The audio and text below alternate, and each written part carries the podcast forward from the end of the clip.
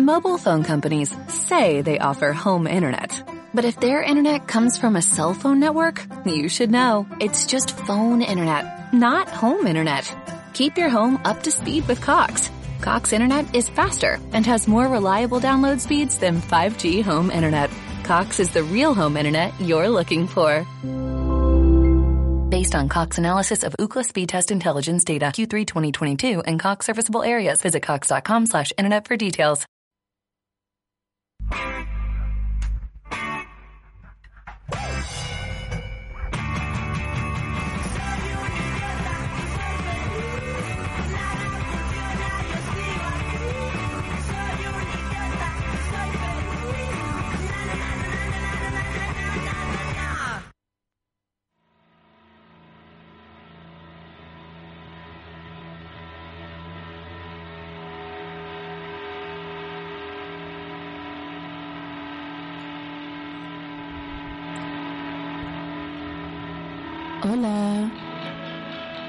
Jueves 12 de enero del 2023. Otro capítulo más de Arte y Pololeo, tu podcast cultural en directo desde Santiago de Chile. En estos momentos exactos estoy en la población Santo Tomás de La Pintana, conectada gracias al internet con los estudios de Holística Radio. Hoy vamos a hablar de muchas cosas, no sé muy bien de qué, pero sí sé que tiene que ver con muchos textos que salieron sobre la muerte en un taller que hice el domingo en mi pieza de escritura. Y hablar de arte y muerte es como hablar de pan con palta. No, qué mala analogía. Es como hablar de uña mugre, todas esas cosas. La muerte ha sido, es y será uno, tal vez el mayor, de los temas, motivos de exploración recurrentes en las artes visuales, en las poesía, en,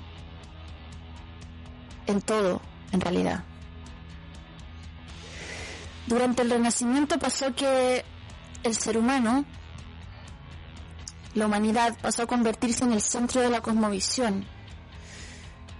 Y las personas ya no solo servían a Dios, sino que también valían por sí mismas en el presente, no solo en pos de una divinidad.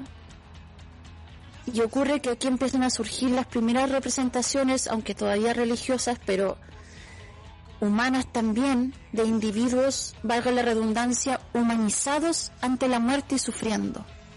Aparecen las piedades que se llaman, que son las piedades. Bueno, en realidad esas vienen un poco de antes, pero acá aparecen algunas de las más famosas, por ejemplo la de Miguel Ángel, en que la Virgen recibe en sus brazos al cuerpo muerto de Jesús.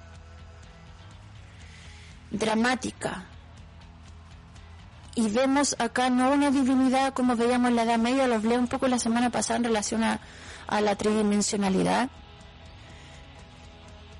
Pasa que aquí, además de el relato divino, hay una humanidad, hay una carne que sufre, una madre y un hijo, por ejemplo. Eso empieza a pasar. Uno de los ejercicios que partimos haciendo en el taller en mi pieza tenían que ver con contar la biografía de manera inversa. Y quiero que escuchemos uno de esos audios. Vamos a escuchar un audio de Feña leyendo su propio texto. De la casa al taller, de la casa al trabajo, del trabajo al horno, del horno a la casa, de la mano al molde del molde al muro, del molde a la balaustrada, del vaciado a la mente, de la casa a la escuela, del hospital a la casa. Hay una La caída es la ley en todas partes, dijo en algún momento Michel Onfray, este pensador francés que también hablaba de que en Occidente no sabemos morir y por ende tampoco sabemos vivir. Y habla de la nada como un destino cierto. Hay una historia bien linda sobre la muerte de su padre. Pasa que este señor intelectual francés, la vida le pegó un chachazo y con solo meses de distancia perdió a su esposa y a su papá.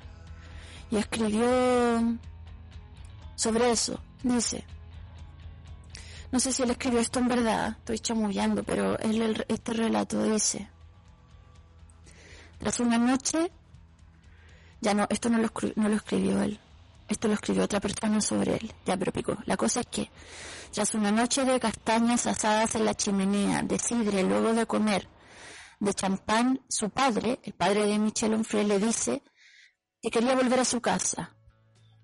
El hijo le subió el cierre del abrigo, le ajustó la bufanda y lo acompañó. Su padre vivía a menos de 100 metros, en Chambois, un pequeño pueblo en Normandía, en el norte de Francia.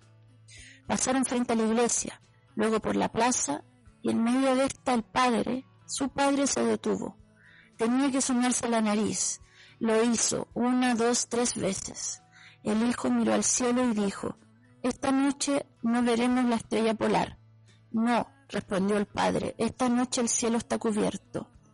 Y a dos meses de cumplir 89 años murió de pie, como un roble alcanzado por un rayo, que golpeado por el destino hubiera tolerado caer al fin, pero sin dejar de rehusarse.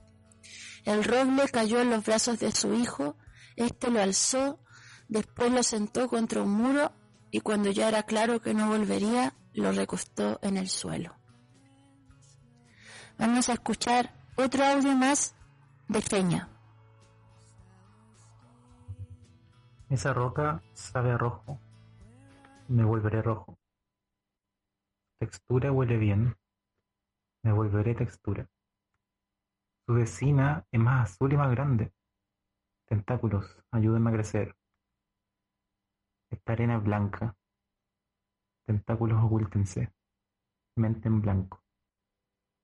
Rápidamente anda por la arena. Pégate la roca amarilla. Vuélvete amarillo.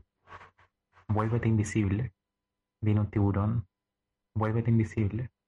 Se acerca demasiado. La tinta queda dispersa por el mar.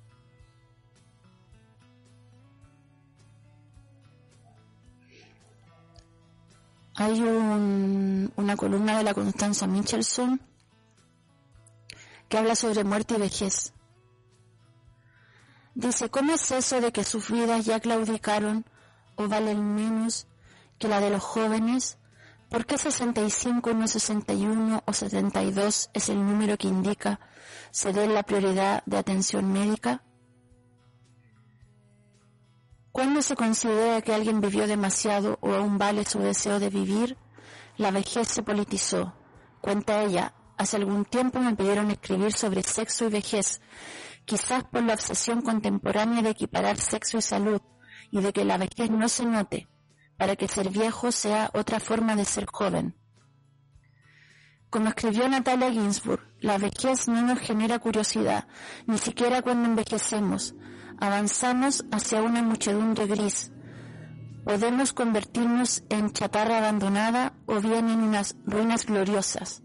Como sea, no hay una imaginación de la vejez. Con suerte unos estereotipos lisos, unas promesas de serenidad y sabiduría. Y que le creo a Ginsburg al describir su propia vejez nunca llegan.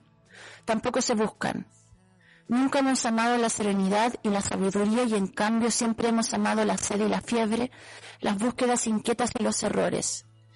Pienso, eso es precisamente lo que más temo de envejecer, ser exactamente la misma que ahora, tener los mismos miedos, la misma falta de serenidad.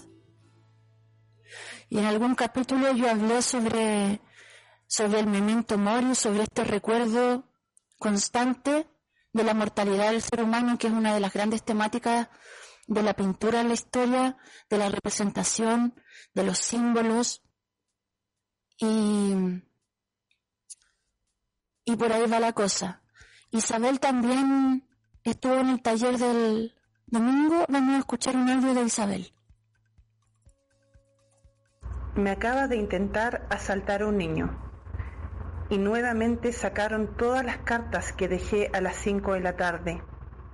¿Hay alguien despierto? Estaba leyendo todo desde la mañana. Un tour por la medicina, las turbulencias, el Salmo 9, las brujas. Y para variar, estoy esperando un PCR. Oigan, ¿soy la única que se entusiasma con el asado de carne? ¿Hay alguien despierto?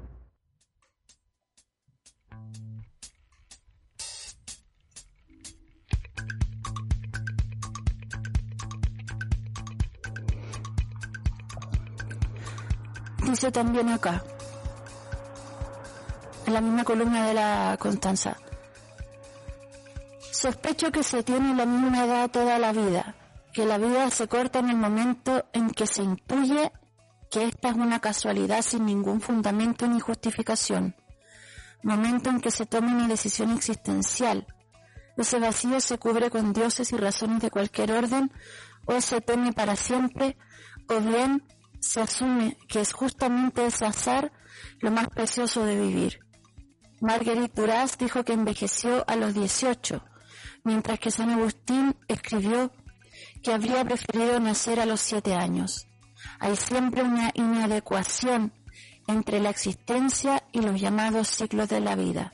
Lo innegable es que envejecer implica ver el movimiento del mundo, la aparición de uno del que no se es parte del todo, pues fue en otro distinto en el que se invirtieron las fuerzas y se proyectaron los deseos. Escuchemos otro audio de Isabel. De nuevo tú, con tus tantas cosas que quieres convertir en magia. Otra vez llegas a calentarme. ¿No ves que hay más de 30 grados? ¿No ves que mientras revuelves todo me dañas por fuera? Tócame y conviérteme en música. De vez en cuando un tan tan tan tan tan tan. Quiero salir de la rutina. Quiero cambiar el mundo. Deja salir mi voz.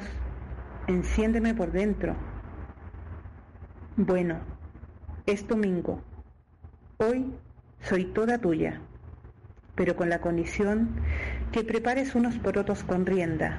Caliéntame, no importa el calor Tírame aceite, lánzame merquén.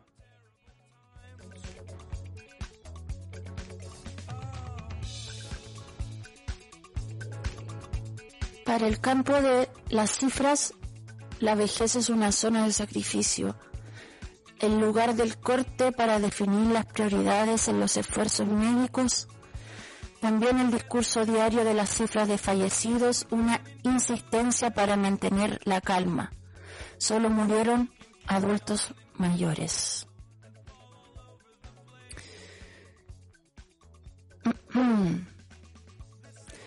Este tema es como el gran tema y cuesta un poco saber de dónde agarrarse.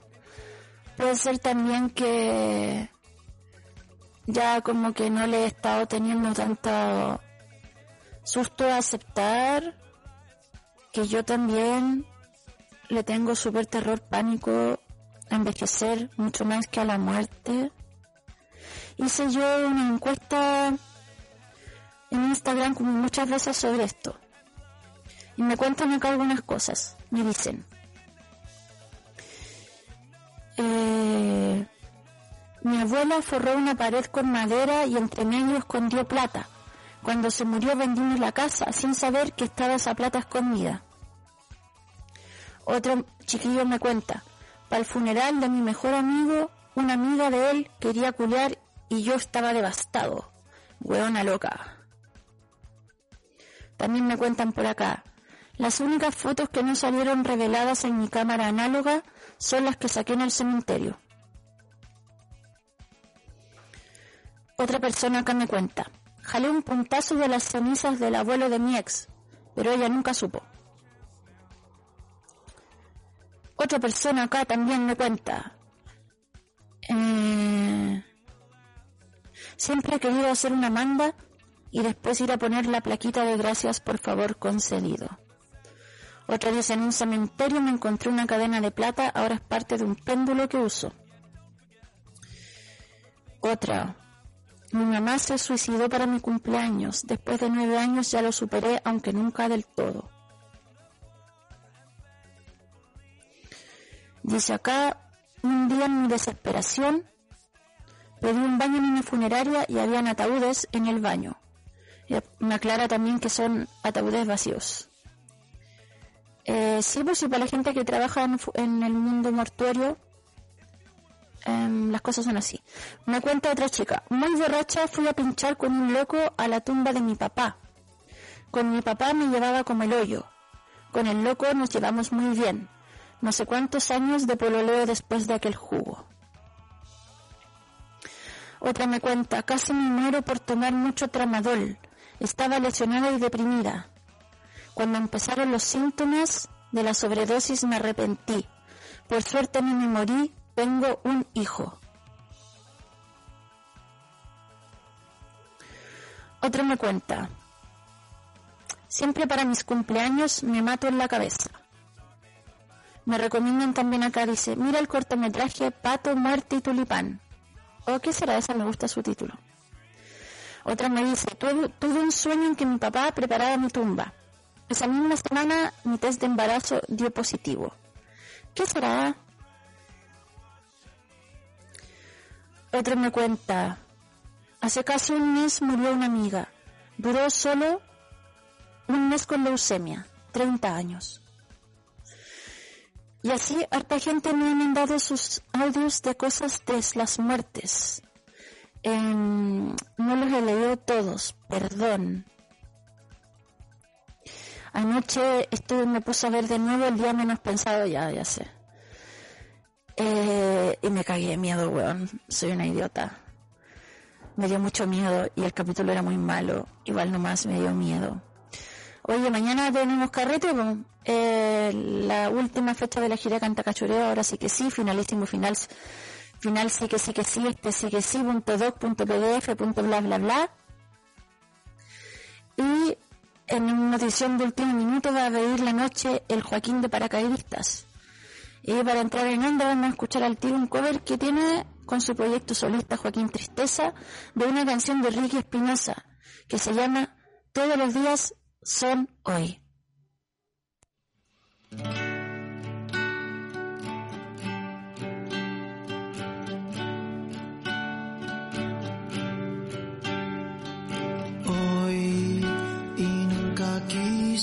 ser así.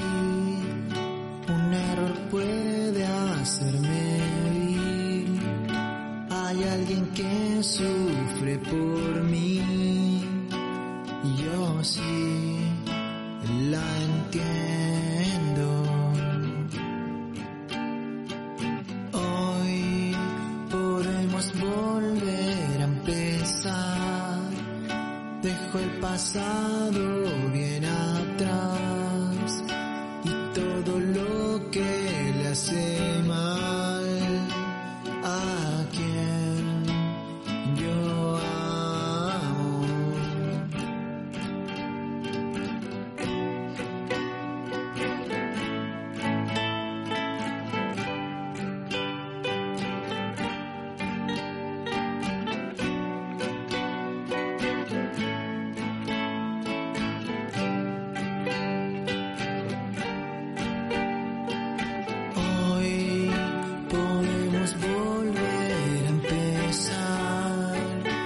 dejo el pasado.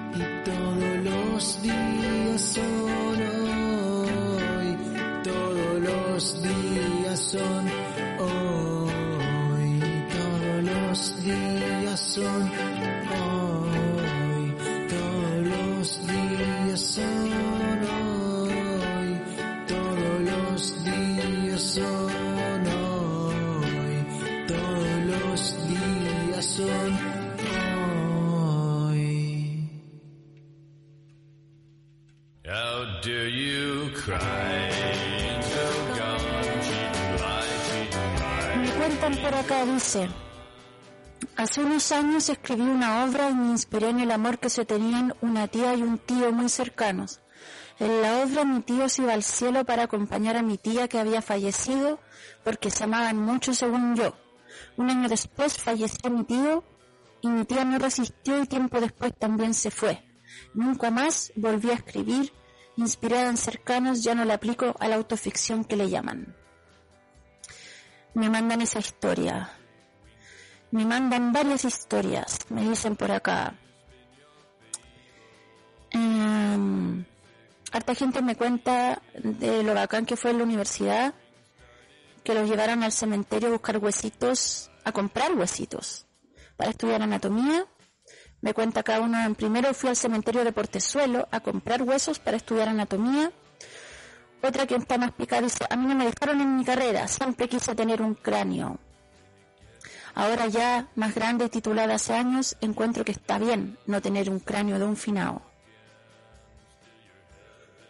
Um, hay, hay, hay, un cuento de la Mariana Enrique en que como que compra en la feria un cráneo y empieza a poseerse un poco por ese cráneo. Yo personalmente no tendría un cráneo, pero mucha gente que me cae muy bien tiene cráneos. Digo, aparte del que está en su cabeza.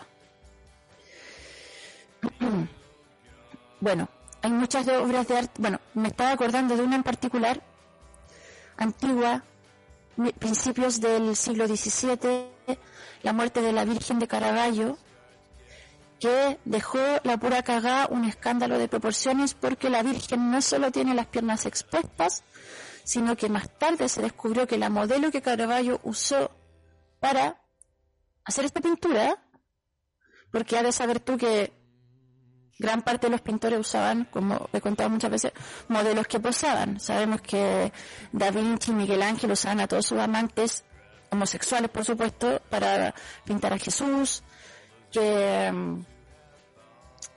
eh, Rubens usaba a su esposa, no es que le gustaran puras minas iguales a su esposa, sino que eran todas su esposa. Bueno, la cosa es que eso, era una prostituta, a la que Caravaggio además amaba con locura. Entonces esta escena, lo que hablaba hace poco, ese momento en la humanidad en que desaparece un poco o ya no solo está esa idealización divina, sino que empieza a aparecer una muerte real, un drama terrenal que eventualmente nos va a llevar a donde estamos, que es como lo que se podría llamar para estos pensadores franceses un poco más boomer que uno el nihilismo, el tiempo perdido, uh, la negación del mundo que es el único mundo, el apuro actual.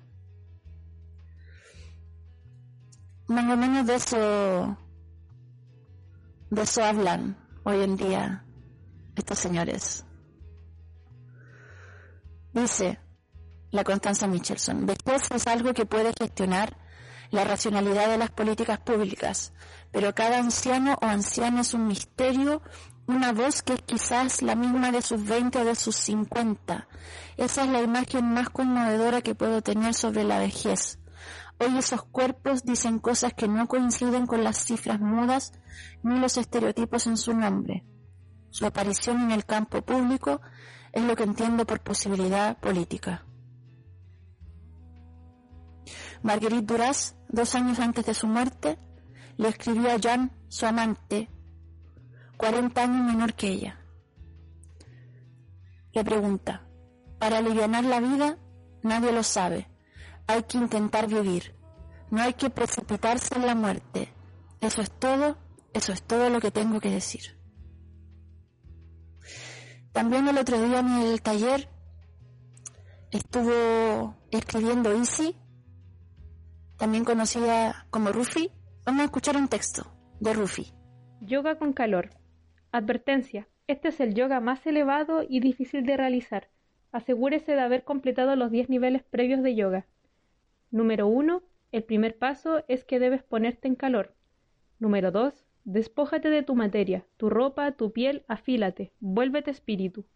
Número 3. Tu cuerpo, adóbalo y ponlo en una posición de yoga como la Halabadasana, perro muerto o el pollo frito. 4. Mételo al horno y ponle la cocción que más te agrade. Asegúrate de estar en otro plano para tomar el tiempo.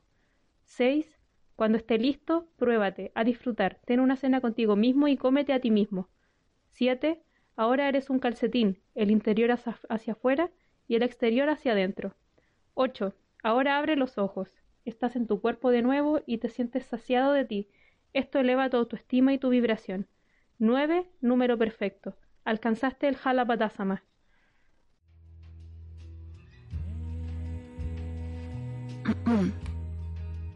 La histórica incertidumbre y deseo de comprender el ciclo completo de la vida mediante imágenes, símbolos, expresiones plásticas, videos, instalaciones, arte, objeto.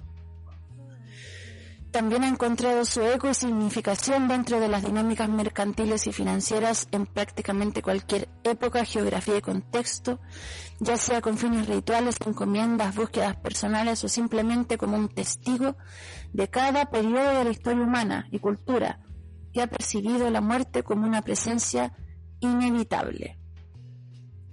Em, esto lo estaba leyendo en una columna que estuve viendo en esa página El País, que es el diario El País, sobre los vestigios humanos, las piezas de museo, el arte como documentación de la muerte, mm, la representación constante de los horrores de la guerra, la presencia casi infinita de esqueletos y calaveras.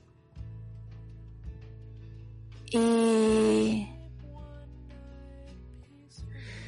bueno,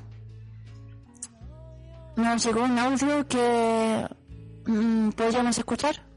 Vamos con eso y volvemos. Hola baby. Hace tres días recibí la noticia de que falleció un amigo al que yo quería mucho. Se murió ahogado en Osorno, en el río. Se lo llevó el río. Y no pude asistir a su funeral porque estoy lejos.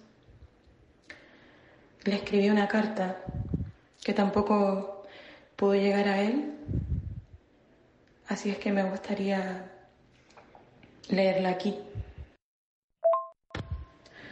Afuera el cielo se está incendiando y es por ti. Seguro ya lo estás quemando. Frente a la tristeza me miraste y me dijiste, no sucumba, joder. Amigo mío, ya no me explicarás dónde esconderás las llaves de tu casa para que pueda esperarte dentro antes de que salgas del trabajo. Tu gato ya no me abrirá la ropa en señal de protesta porque estoy usando su lugar en la cama. Ya no nos cagaremos de risa ni lavaremos mi ropa para ver si tenemos suerte y le sacamos ese terrible olor a pipí de gato. Porque al rato tenía otra cita y quería estar bonita. Eres hermosa, susurraste mis espaldas. Ya no me dirás que repita un yapo porque te gusta como lo digo. No me preguntarás sobre la maternidad que tanto evado y tanto miedo le tengo.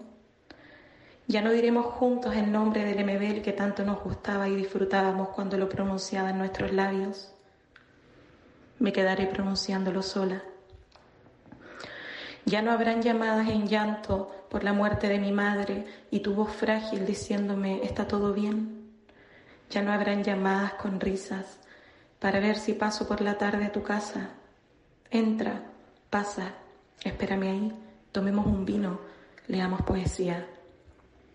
Ya no, ya nada. Y entonces, ¿qué hago ahora frente a la tristeza? No sucumba, joder no sucumbas. A Brian Guzmán, siempre en mi corazón.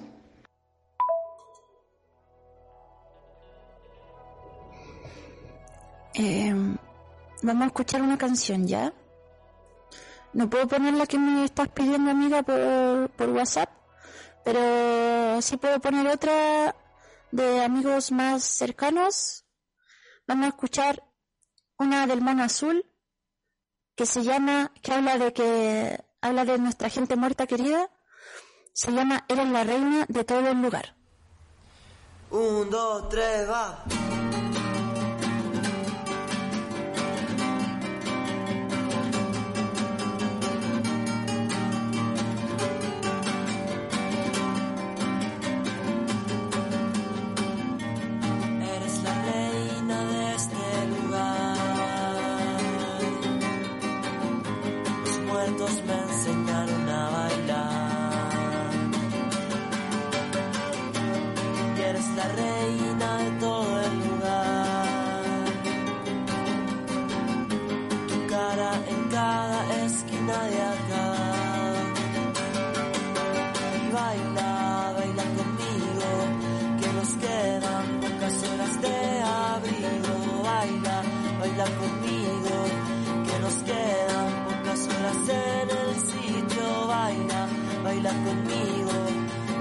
Quedan pocas horas de abrigo.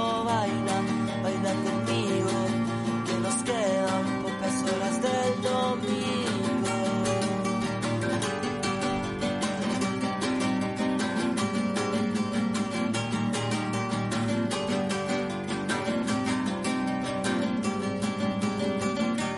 y eres la reina de mi alcoba. Muertos me enseñaron a bailar.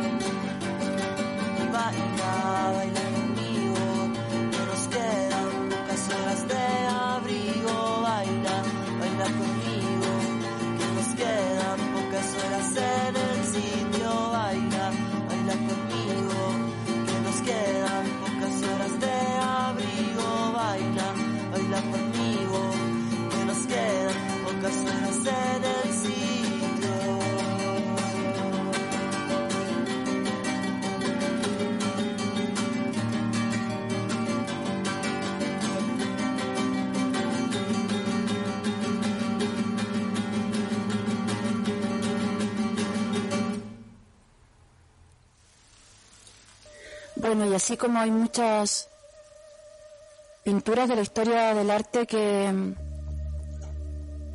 hablan sobre la muerte, también hay obras de arte contemporáneo.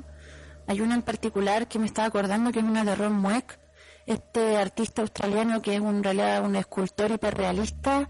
Yo vi una exposición en la Fundación Proa en Buenos Aires hace como siete años, que era como una retrospectiva de todas las obras de Ron Mueck. Y una guava bastante impresionante. Súper impresionante. O sea, en las fotos era impresionante. Y en vivo, ay, no sé qué me pasó. Es rarísimo. Bueno, el cambio de escala que tiene estas guaguas gigantes.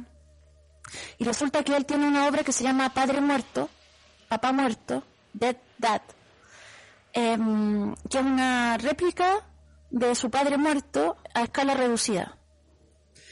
Y a diferencia de otras obras, esta obra, eh, Ron Mueck, aparece el cuerpo de Mueck, porque le ocupa pelo del, del mismo para ponerle a la escultura del padre. Em,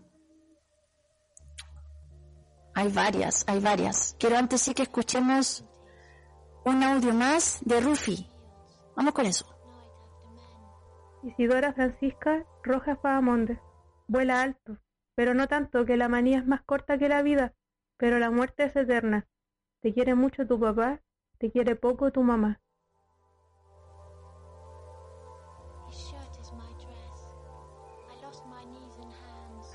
Por si no se nota, el domingo escribimos epitafios, escribimos testamentos.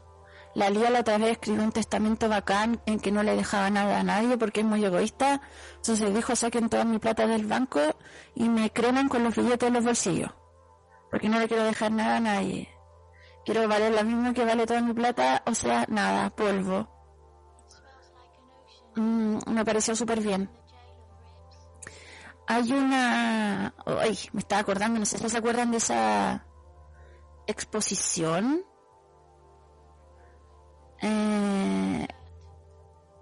estuvo acá como, ay, no sé en qué, pero como en el Alto Las Condes, ponte tú, que se llama Bodies, y que es de este artista científico alemán Gunther von Hagens, Bodies, y que son literalmente unos cuerpos humanos disecados en posiciones como de vida viva. Ah, ¿Ten- ¿Alguien tiene idea de lo que estoy hablando? Bueno, si estás escuchando este podcast, métete a Google y busca Gunther von Hagens o busca Bodies Exposición. A ver, ¿dónde que fue esta? Estoy segura que fue en Las Condes. Chile. Ah, también estuvo el 2022. Ay, mira, en el Mall Florida Center. Ya. Cuerpos reales, pero no así como con piel. Si esa es la weá, son como musculaturas. Ah, haciendo cosas que ha- harían los vivos. Oye, no me había acordado esto, esto se me vino a la cabeza ahora muy de pronto, de repente. Eh, bueno, este bueno está, acus- está acusado de ocupar cuerpos de ejecutados chinos. Eh, pero la wea es así, bestseller, onda, a todos los países que va, la wea así, todo el mundo quiere comprar una entrada, ir. Yo no he ido, no sé por qué. Qué bruta, debería ir. Mira, hay, eh, este es un tipo de crítica que recibe este one. Gunther von Hagens ha abierto todo un mercado de cadáveres humanos que se rige por las más sencillas leyes del capitalismo. Comprar materia prima barata, o sea, chinos muertos, crear valor agregado sin demasiado coste y comercializarlo con beneficios. Bueno, eso es un poco lo que hace el arte contemporáneo, le aviso, así que eh, no están muy... Mira, mira, mira, mira. Parece que por eso. Él tiene una empresa que se llama Von Hagens Plastination una verdadera factoría de despojos humanos que queda en Dalian, una ciudad portuaria en el noreste de China.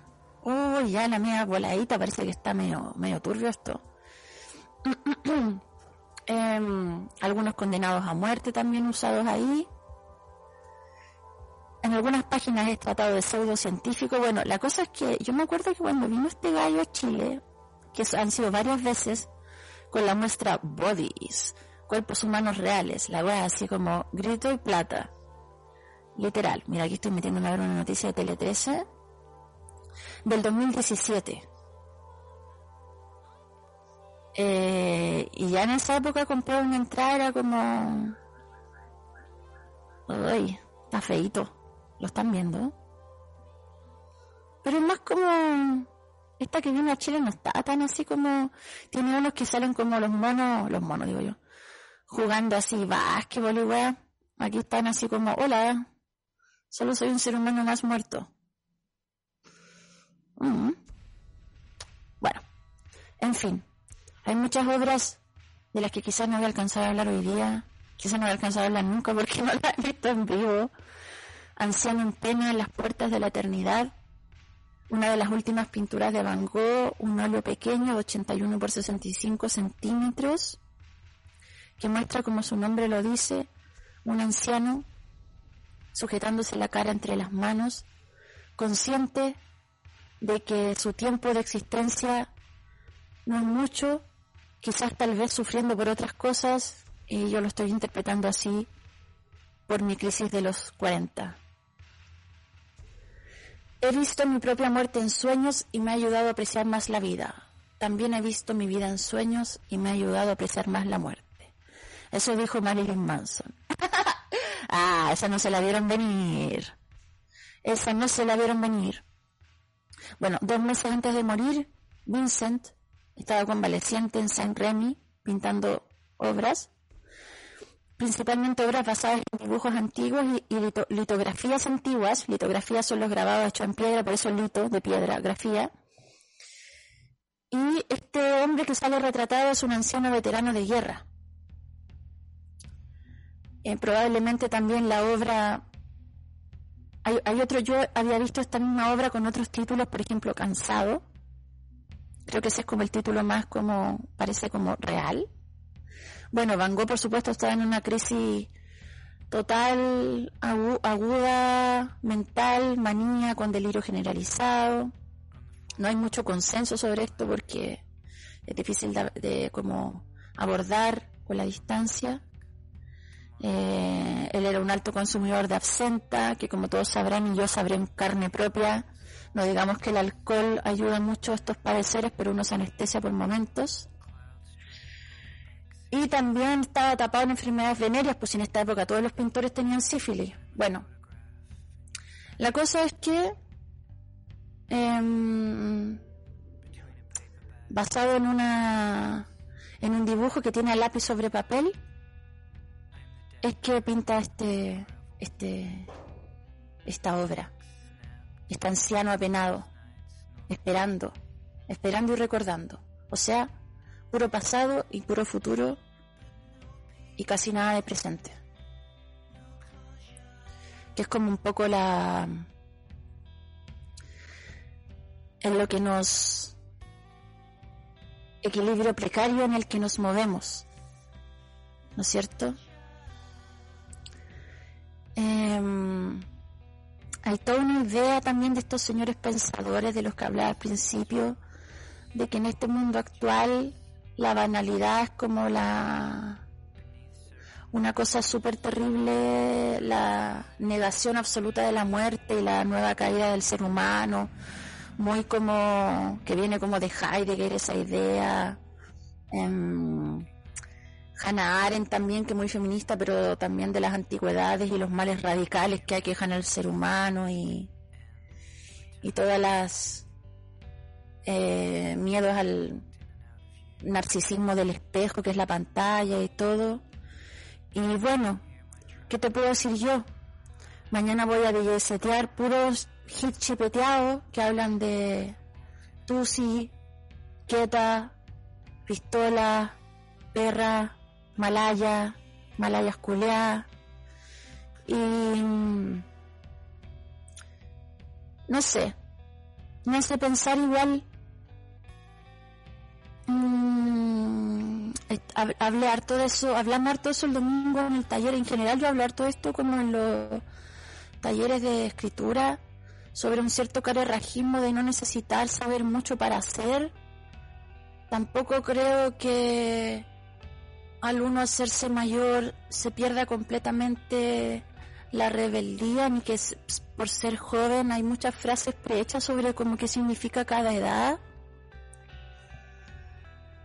Ah, yo creo que hay que dar un paseo por la playa cuando se pueda y recitar en voz baja unos versos como este. Escucha, los vidrios se quiebran, se tambalean los árboles hacia la noche. El viento se apresura a recibirlos. Como un espejo, la luna se ha quebrado y en la copa del roble más alto relampaguean ahora sus fragmentos. Vi un meme que decía, mi corazón no se rompió en mil pedazos como yo esperaba, sino solo en algunos fragmentos y era como de una persona que que creció y que era un poco más grande. Mira, encontré ayer un libro muy chistoso que se llama Ups, formé un mamón. Y que se trata, como su nombre lo dice, de gente, hueones malcriados que la mamá les dijo que hacía todo y que después son unos hueones de mierda, ¿cachai?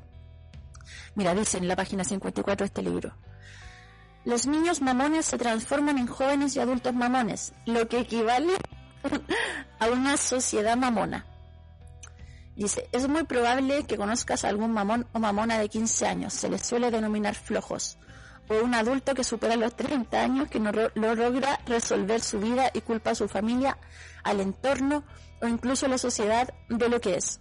Me acordé de esta wea muy noventera que era como del no estoy ni ahí, el chino río, como que en realidad mm, una especie como de manera de ser media así como eh, mamona y muy como de separar también como de lo del ser adulto de no. Tal vez incluso, no voy a defender a, una saco hueá como el Chino Ríos, pero incluso una respuesta tal vez hasta como el paradigma tan estricto de lo que es ser adulto, cuando tú estabas viendo el día menos pensado anoche. Y antes de que me diera miedo lo tuve que apagar, porque tuve que terminar de ver un capítulo de día con los de día.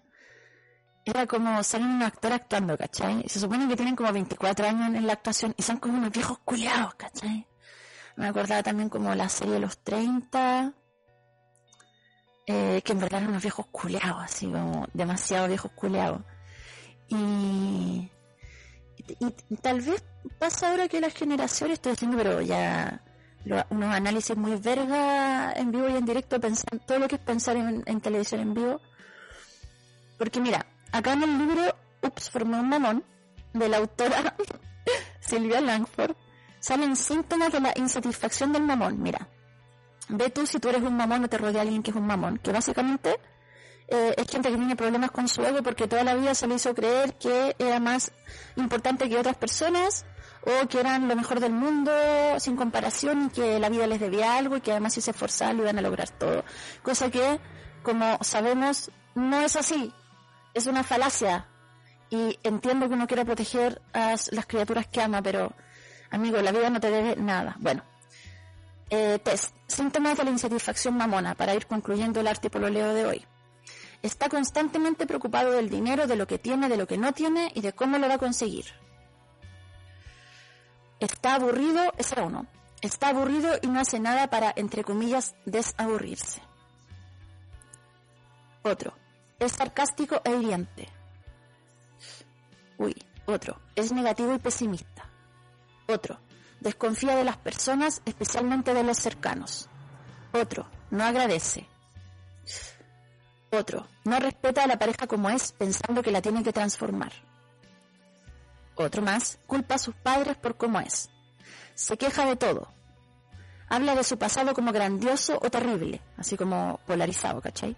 Se aprovecha de las circunstancias, siempre cree tener la razón, se cree superior a los demás, no es capaz de disfrutar las cosas simples, vive complicado, tiene mal genio, no tiene conciencia de cuando agrede a los demás, me estoy riendo, ya le explico por qué, discute constantemente, no es honesto, es oportunista, es inconsecuente con lo que siente, piensa, dice y hace, habla más de lo que hace, no disfruta, es agresivo y violento, grita. Eh, ya, por supuesto que este libro es la hueá más rara que me ha tocado. ¿De dónde llegó? No sé, ya. Es como el 2014. ah, ay, es un libro de mierda. Pero no sé por qué ahora abrí esta página y tiene un poquito de sentido. Así que si, si tuviste muchos puntos, si coincides con muchos puntos de este test de la insatisfacción mamona, eh, tal vez podrías replantearte la idea de que la vida te debe algo y que hay que lograr cierta cantidad de cosas antes de la muerte, porque la muerte es como dar una prueba para egresar de no sé qué carrera de adultez para después convertirse en polvo y pico. Eh, ¿Para qué? ¿No es cierto? ¿Para qué? ¿Qué paja? Me muero paja. Em, está bien entretenido este librito de mierda. Dice. Ah, claro, estas personas también, claro, se relacionan con el terror de los, el terror de los adultos a comprometerse. eh, usan el chat para relacionarse porque no es necesario involucrarse emocionalmente. Mm, no toma decisiones. Busca constantemente afuera su felicidad. En la búsqueda de este alguien han surgido psicólogos, terapeutas, psiquiatras, coach, gurús, libros, películas, etc. Voy a, sumarle yo, podcast, arte y pololeo, que nos dicen aconsejan cómo hacerlo. Mm, y aún no hemos decidido cambiar. Bueno, arte y pololeo te dice hoy que la muerte no es la tesis de ninguna vida, por lo menos este podcast no lo cree así, no hay que saber demasiado para hacer y sinceramente, sinceramente, la vida no nos debe nada y no es muy justa. A veces uno hace las cosas bien y el mundo te responde mal. Así que ya saben, malayas, la vida es triste, yo me la vacilo.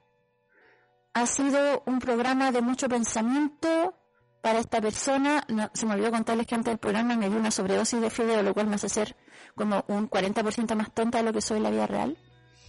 Pero no importa. No importa porque la vida continúa, porque mañana nos vamos a dar fondo vieja en Yungay, cerrando la gira Canta Cachureo con mi super DJ set. Eh, vamos a escuchar esta canción Mi amor la ves de las patas, vamos a escuchar la Quiero chupar zorra, todos esos hits maravillosos los vamos a bailar mañana, vamos a leer poesía y, y, y ustedes van a dar besos de a tres mientras yo canto con la guitarra. ¿Qué mejor? Si para eso nacimos, pues. Nadie nos preguntó, pero ya que nos trajeron, canta cachoreo con fuerza y pasión. Nos vamos a despedir con unos amigos que quiero mucho, que sacaron uno de los mejores discos chilenos el año pasado. Esto es Columpios al Suelo, esto se llama Fin de Primavera, en realidad estamos en el inicio del verano, pero fin de primavera también se puede ser entendido como esta presión culiada de que se te está acabando la juventud vieja. El tren no se ha ido porque el tren nunca zarpó. O los trenes no zarpan, esos son los buques. Parece que comí muchos telerines. Ya. Esto es Columpios al Suelo, fin de primavera y fin de este programa.